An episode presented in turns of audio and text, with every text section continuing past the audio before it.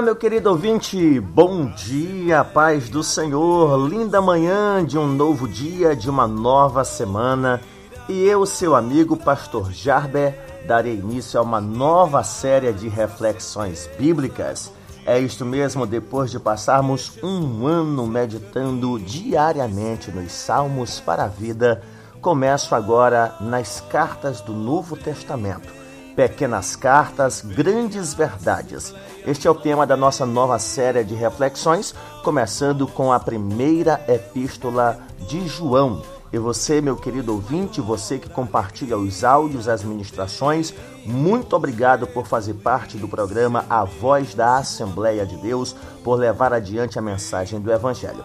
E quero informar que a partir de hoje, além dos áudios serem disponibilizados via MP3 no WhatsApp, na nossa lista de transmissão, eles voltarão a ser disponibilizados no Spotify. Será enviado junto ao ao, ao áudio um link onde você poderá ouvir diretamente no Spotify. Qual é a vantagem? Você não precisará baixar o áudio. Isso vai economizar a memória do teu aparelho e vai poder ouvir diretamente do Spotify, fazendo outras coisas no seu celular, porque com o Spotify, além de economizar bateria, você terá as devidas condições de olhar outra coisa no seu aparelho tá bom? Mas é só se você desejar. Então, a partir de hoje, você terá essas duas opções: ouvir diretamente do áudio disponibilizado no seu WhatsApp ou clicar no link e acessar o Spotify e ouvir essa ministração. Tudo que eu quero é que você seja abençoado, que você cresça na graça, no conhecimento, aprenda a Bíblia Sagrada para a tua vida diária e seja ricamente edificado. Aumenta aí o som do teu rádio se você estiver me ouvindo e tenha um bom dia na paz do Senhor Jesus.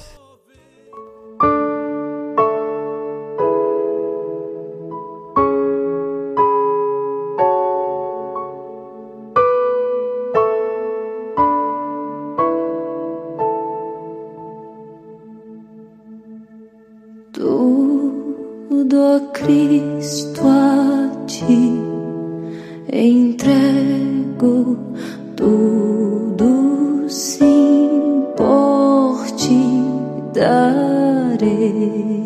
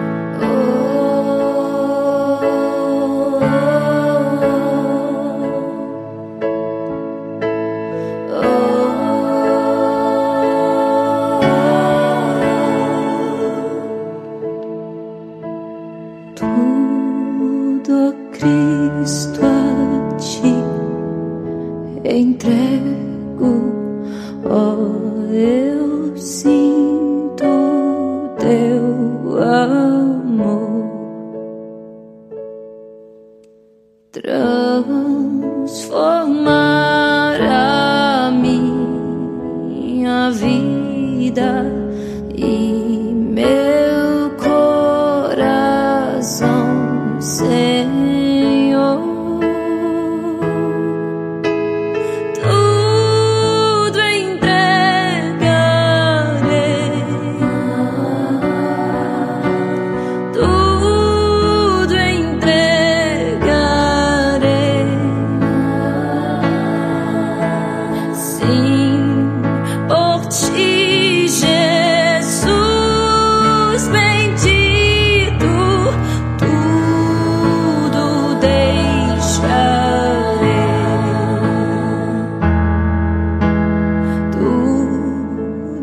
please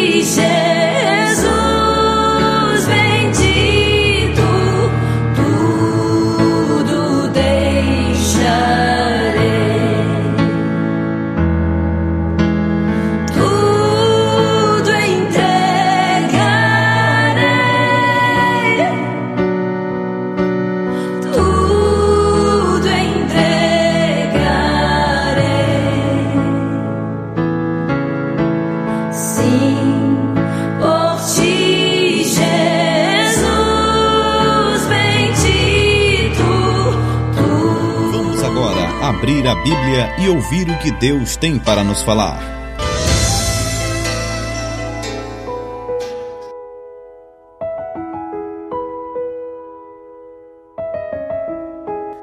O que era desde o princípio, o que temos ouvido, o que temos visto com os nossos próprios olhos, o que contemplamos e as nossas mãos apalparam com respeito ao Verbo da vida. E a vida se manifestou e nós o temos visto e dela damos testemunho e vos anunciamos a vida eterna, a qual estava com o Pai e nos foi manifestada. O que temos visto e ouvido anunciamos também a vós outros, para que vós igualmente mantenhais comunhão conosco. Ora, a nossa comunhão é com o Pai e com seu Filho Jesus Cristo. Essas coisas, pois, vos escrevemos para que nossa alegria seja completa. Momento da palavra. A Bíblia. A Bíblia no rádio. Meu querido ouvinte, você me ouviu fazer a leitura dos quatro primeiros versículos do capítulo 1 da primeira epístola de João.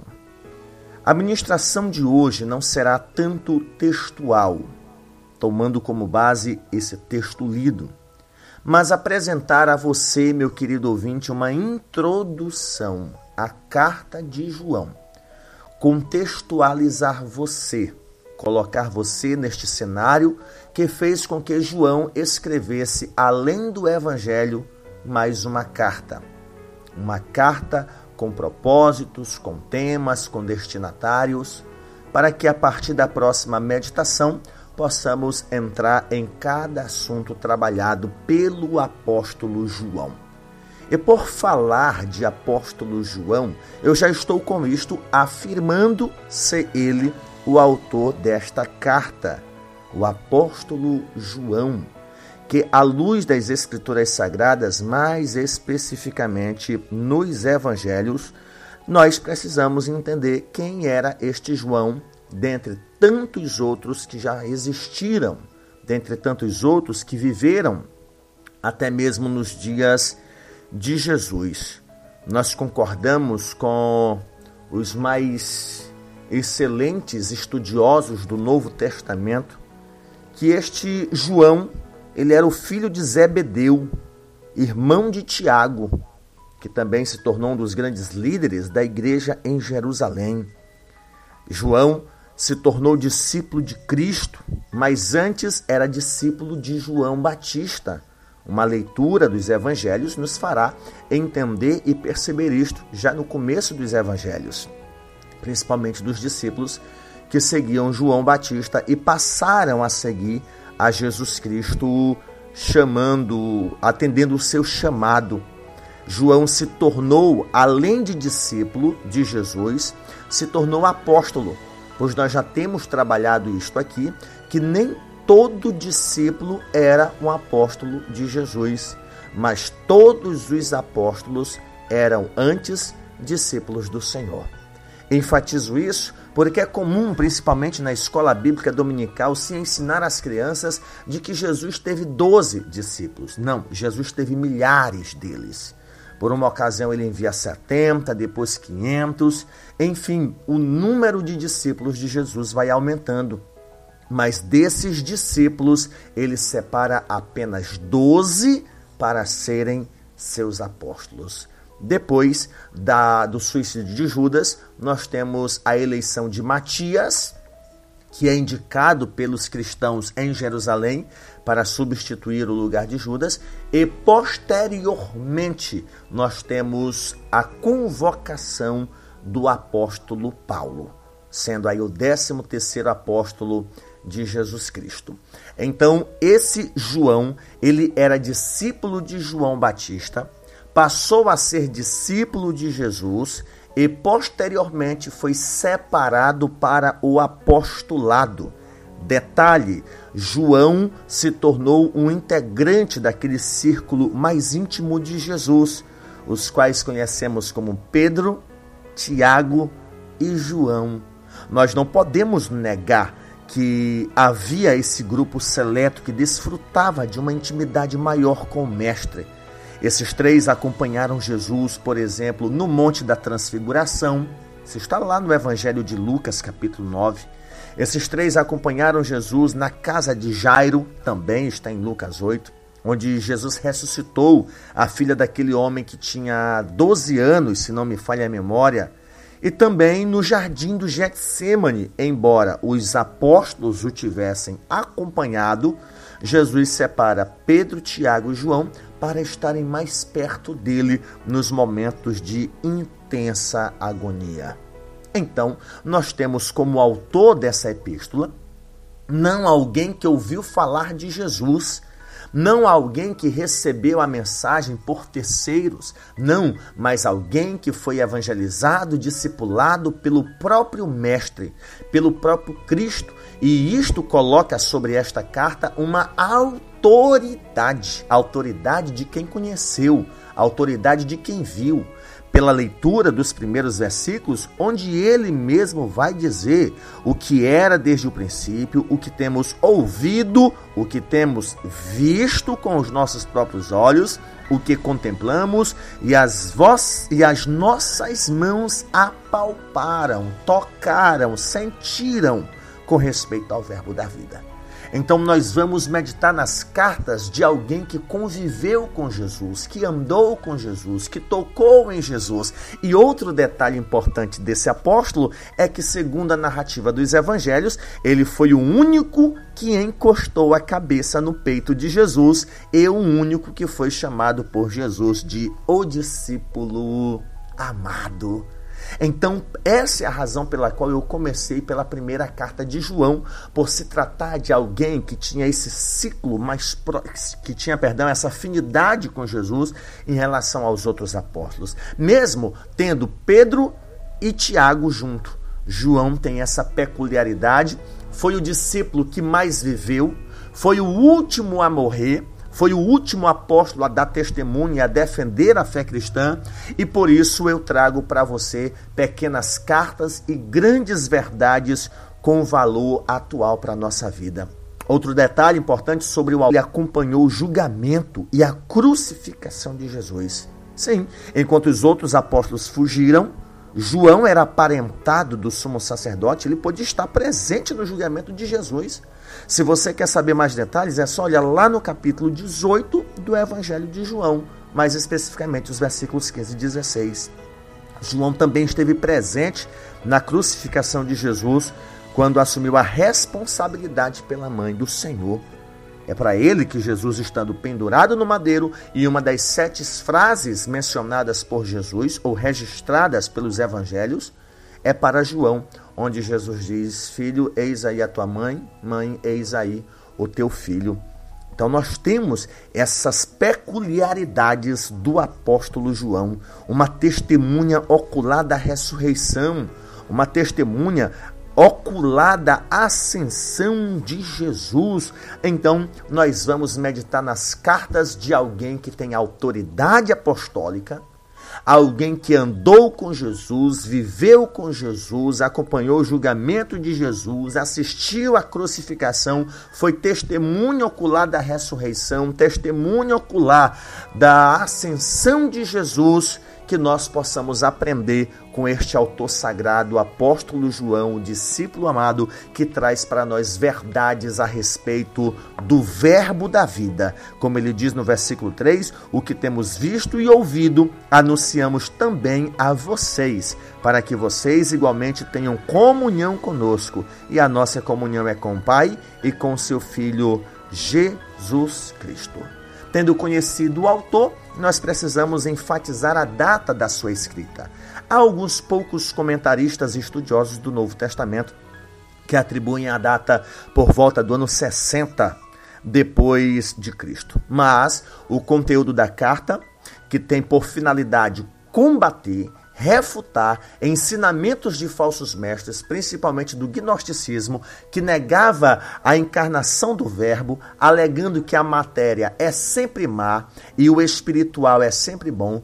Então, se o Verbo se fez carne, ele não era Deus perfeito e muito menos um homem perfeito. Não tinha como Deus se fazer carne e continuar glorioso, manifesto as suas, a sua glória a sua majestade.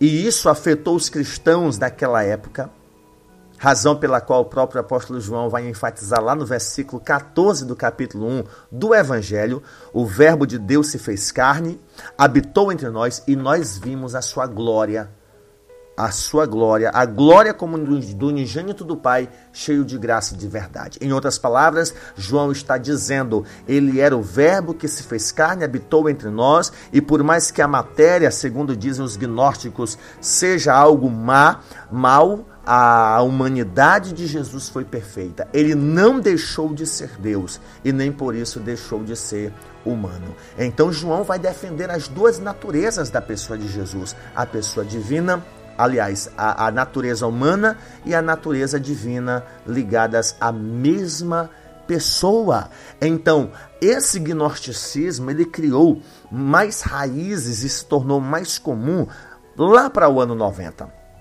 Então, concorda-se com a maioria dos estudiosos de que esta carta tenha sido escrita por volta do ano 90, uma época em que todos já tinham sido mortos, e João foi aquele a quem Deus preservou com mais tempo.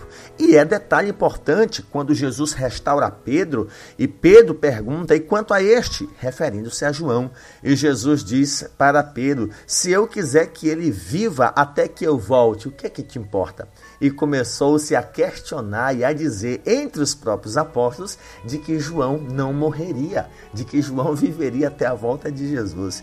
Eu não sei a razão específica, mas o certo é que o apóstolo João foi o que mais viveu, morrendo aí por volta do ano 100 depois de Cristo. Então coube ao apóstolo João deixar esse tratado teológico, essa apologia, essa defesa contra a pessoa de Cristo, para uma geração de cristãos que não viu a Cristo, não conheceu a maioria dos apóstolos, cristãos gentios, provavelmente João escreveu essa epístola estando em Éfeso, uma cidade grega, da qual ele era bispo, para uma geração de cristãos de terceira ou quarta geração, uma vez que já houve intensas perseguições pelo Império Romano, sob Nero e tantos outros imperadores. Então, muitos cristãos, principalmente os primeiros cristãos, já haviam sido mortos, e agora João está diante de uma geração de cristãos que precisava de, de uma convicção doutrinária, de cristãos que eram influenciados pelo pensamento grego, pelo gnosticismo, e Deus preservou o apóstolo João para dar testemunho. Não era um apóstolo qualquer, era o apóstolo João, discípulo amado que esteve com Jesus, um dos três mais íntimos, a quem Jesus Jesus confiava alguns detalhes da sua vida. Então competiu, coube a João, perdão, a responsabilidade de escrever esta carta e o seu evangelho para falar a respeito da humanidade e da divindade de Jesus. Então essa carta foi escrita a partir do ano 90 depois depois de Cristo para cristãos gentílicos, como já enfatizei, para cristãos que não tiveram contato primário com os apóstolos, que não tiveram contato real e físico com Jesus. E esta é a razão pela qual João enfatiza na carta, enfatiza no evangelho: eu ouvi, eu vi e eu toquei. Nós vimos, eu estou falando do que nós temos visto, sentido e tocado. Eu estou falando de alguém com quem eu convivi. Portanto, o apóstolo João foi preservado mais tempo em relação aos outros apóstolos para poder dar testemunho à igreja de seu tempo. Detalhe: essa igreja dos tempos de João era dela que saíam os falsos mestres, falsos ensinos a respeito da pessoa de Jesus, razão pela qual nessa carta o próprio um desses propósitos é expor os erros doutrinários. Eles saíram do nosso meio porém não eram dos nossos, porque se tivessem sido dos nossos, teriam permanecido conosco. Todavia, eles se foram para que ficasse manifesto que nenhum deles é dos nossos. E o gnosticismo, para você ter uma melhor ideia, era uma filosofia religiosa, uma filosofia grega religiosa que negava a que o corpo, né, sendo matéria, podia ser bom. Eles negavam algo bom na matéria, algo bom na estrutura humana e, por conseguinte, negavam a encarnação de Cristo. Não tem como o Verbo, o Deus eterno, se tornar carne, porque a partir do momento que se tornou carne, deixou de ser bom, deixou de ser perfeito, deixou de ser puro. Então, imagina você, cristão, não conheceu a Jesus, não viu a Jesus, já recebeu o evangelho da salvação décadas depois da ascensão de Jesus aos céus, mas você tem essa compreensão, você foi ensinado assim, você é grego, você é de uma de uma de um pensamento diferente dos judeus. Então você precisa entender, vem cá, eu aprendi que a matéria é má. E até mesmo a mitologia grega, e nós temos os demiurgos, os semideuses, né? A mitologia grega é repleta dessas histórias para explicar o inexplicável de que os deuses tinham suas falhas, de que os deuses se degladiavam, de que os deuses se relacionavam com os humanos, de que os deuses tinham poder, mas também tinham aí as suas falhas. Então eles tinham dificuldade de dissociar isto à pessoa de Jesus. Será se Jesus é um demiurgo? É um Deus aprisionado na matéria e precisa se libertar? Será se Jesus era um semideus, tinha poder, mas também tinha fraqueza? Será se. Aí é que entra aquilo que muitos de vocês que me ouvem pensam. Quando Jesus chorou, foi só a parte humana. Quando Jesus andou sobre o mar, foi só a parte divina. Quando Jesus disse tenho fome ou sede, foi só a parte humana. Quando Jesus ressuscitou alguém, foi só a parte divina. Não, não há confusão nas duas naturezas. Todas as vezes que Jesus agiu foi como uma pessoa divina humana. Quem sentiu fome? Deus encarnado. Quem chorou? O Deus encarnado. Quem ressuscitou os mortos? O Deus encarnado. Quem dormiu cansado na proa do barco? O Deus encarnado. Quem foi que ficou irritado e brigou tirando os cambistas do templo? O Deus encarnado. Não podemos dividir a natureza de Jesus a natureza divina e a natureza humana. E João tem por propósito defender a divindade perfeita de Jesus, apesar da encarnação, deixando claro que o Verbo encarnado não foi diminuído. Continuou Deus, embora se submetendo às limitações humanas, porém, sem contudo ter a natureza caída, degenerada e a inclinação para o pecado.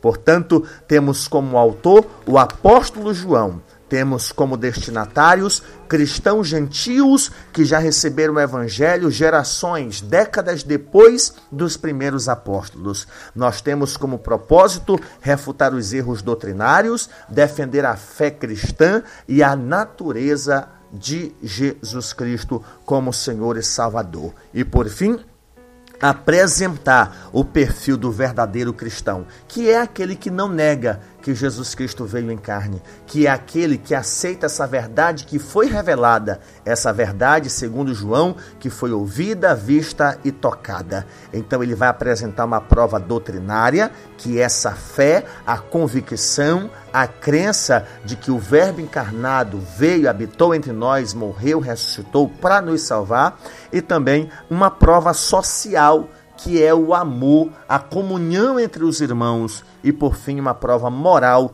que é a obediência à lei de Jesus. Que esta introdução, meu querido ouvinte, lhe estimule a nos acompanhar nos próximos dias a respeito destas pequenas cartas e grandes verdades do Novo Testamento. Você pode dizer amém?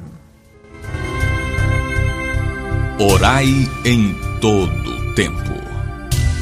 Orai sem cessar. Entre para este exército. Exército de oração. Obrigado, Senhor Deus. Obrigado, Senhor, por mais um dia. Por nos dar as devidas condições de meditarmos na tua palavra, de meditarmos na tua lei. Senhor do universo, eu quero te agradecer pelas verdades nela contidas. Te agradecer, Senhor, por nos permitir meditar nela e amar a tua palavra. Nos ajuda, Senhor. Nos ajuda a olharmos para ela e encontrarmos nela vida. Senhor, Deus Todo-Poderoso, olha para a vida do meu irmão, olha para a vida dessa pessoa que tem dúvidas a respeito da pessoa bendita de Jesus e ajuda, Senhor, esta pessoa a crer, a ter a convicção de que o Senhor Jesus Cristo é de fato Salvador absoluto, eterno Deus. Cuida, Senhor, das nossas vidas.